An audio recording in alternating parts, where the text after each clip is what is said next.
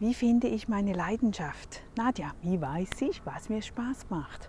Immer wieder hören wir, ja, du musst deiner Leidenschaft nachgehen, du musst das tun, was du gerne machst. Aber das ist eben nicht so einfach. Das ist echt nicht einfach. Ich weiß, ich habe Jahre gebraucht, um das irgendwie herauszufinden, weil ich immer dachte, ich habe das nicht, ich habe nicht etwas, das ich dauernd, ja, wo ist meine Stärke, meine Leidenschaft? Und genau da verstricken wir uns meistens. Wir überlegen viel zu lange, wir überlegen und überlegen und kommen nicht ins Tun und starten nicht. Denn die einfachste Variante ist, probier so viel Dinge wie möglich aus. Mach, probier aus, tu, tu, tu, tu.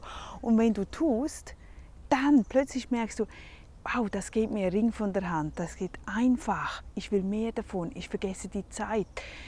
Ich bin einfach dann im Fluss, dann heißt es ja so schön, du bist im Flow, das ist genau das.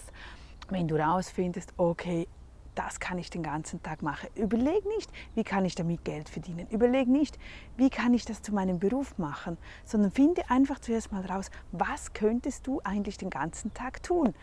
Wo, wo vergisst du die Zeit?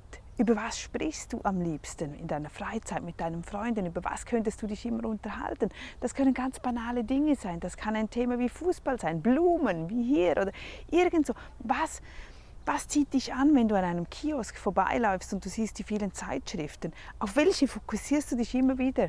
Dann weißt du, das geht in Richtung von deiner Leidenschaft.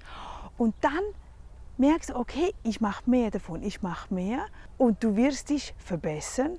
Du wirst nachher immer tiefer in dieses Gebiet reinkommen und du wirst plötzlich sehen, hey wow, damit kann ich Geld verdienen. Da gibt es immer Möglichkeiten. Heutzutage, es steht uns alles offen. Wir leben in einem grandiosen Zeitalter. Besser geht nicht. Also besser geht echt nicht, weil du heutzutage mit allem deinen Lebensunterhalt verdienen kannst. Aber wichtig ist, dass du ein Thema hast, dass du wirklich über viele Jahre, 10, 20, 30, 40 Jahre, dich immer wieder mit dem Thema gerne auseinandersetzt. Weil das Leben ist einfach schöner, wenn wir so eine Langzeitdenken haben und nicht, wenn du so kurz, kurz, kurz, jetzt mal das Thema, dann das, dann musst du dein Business oder deine Selbstständigkeit dauernd wieder von neuem beginnen.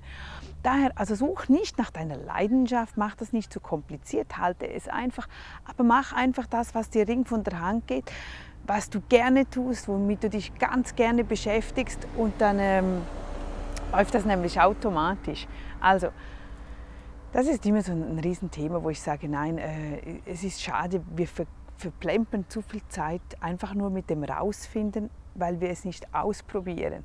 Wenn du nicht ausprobiert hast, wie das zum Beispiel Holzbearbeitung, Bearbeitungen mit Holz oder so, vielleicht macht dir das wahnsinnig viel Spaß, aber du merkst es erst, wenn du dich damit beschäftigst. Oder du denkst dir, ach ja, ich möchte auch mal viele Videos aufnehmen, ich möchte einen eigenen Podcast haben, ich möchte mein eigenes Buch schreiben.